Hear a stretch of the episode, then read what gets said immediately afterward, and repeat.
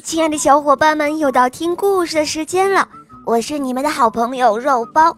今天的故事是宋诗萌小朋友点播的，我们快来听听他的声音吧。大家好，我叫宋诗萌，今天我三岁半了，我来自成都。我喜欢小肉包童话《恶魔岛狮王仇记》，我也我也喜欢《萌奥森林记》。今天我想点播一个故事。名字叫《神笔马良》。好的，小宝贝，你点播的故事马上就要开始喽。下面请收听《神笔马良》，演播肉包来了。从前有一个叫马良的穷孩子，他天生聪慧，从小就喜欢画画。可是，由于家里穷困潦倒，他连买一支笔的钱都没有。他到山上打柴的时候，就折一支树枝，在山坡上画画；到河边割草的时候，就用草根蘸着河水在河边画；回到家里，就拿一块木炭在院子里画画。马良就这样坚持不懈地画画，从来没有间断过一天。但他常常想，如果自己能有一支画笔，那该有多好呀！有一天晚上，马良恍惚中，感到那窖洞中亮起了一阵五彩的光芒。这个时候，出现了一个白胡子的老人。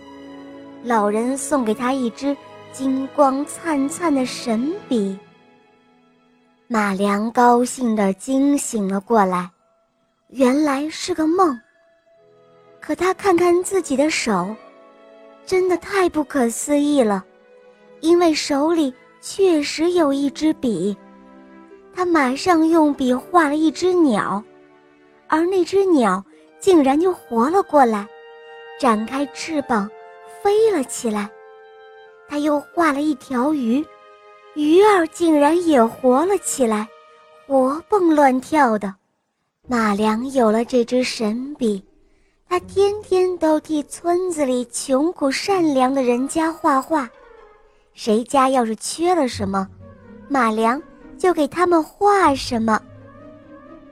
邻村有一个非常贪婪、为富不仁的大财主。听说了这件事情以后，他马上派人将马良给抓走了，并且逼他为自己画画。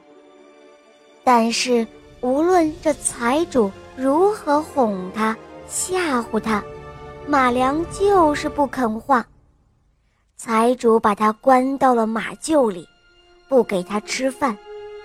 傍晚，下起了鹅毛大雪。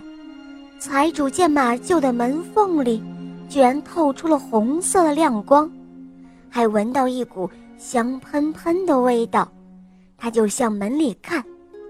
这一看，他看到马良在里面烧起了一个大火炉，边烤着火，边吃着热烘烘的饼子。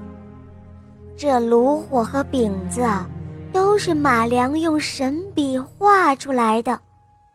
财主顿时就怒火中烧了，他打算把马良杀死，然后夺下他的神笔。这时，马良攀上了一架梯子，他翻墙跑了。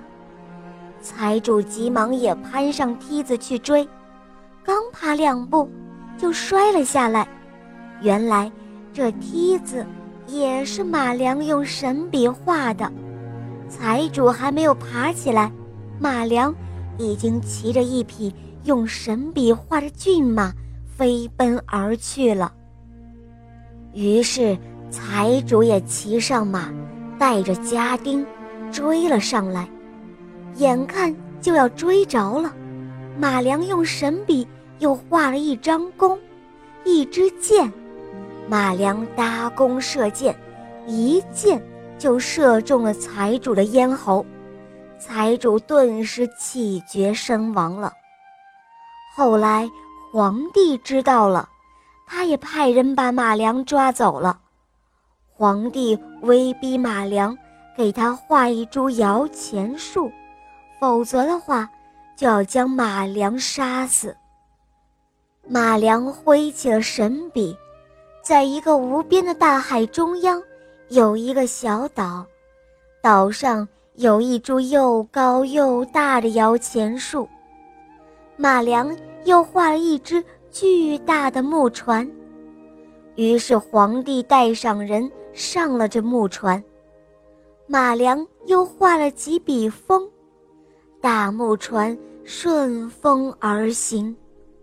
马良继续不停地画着，他画风，然后海风卷起了一层层的巨浪，于是船被巨浪打翻了。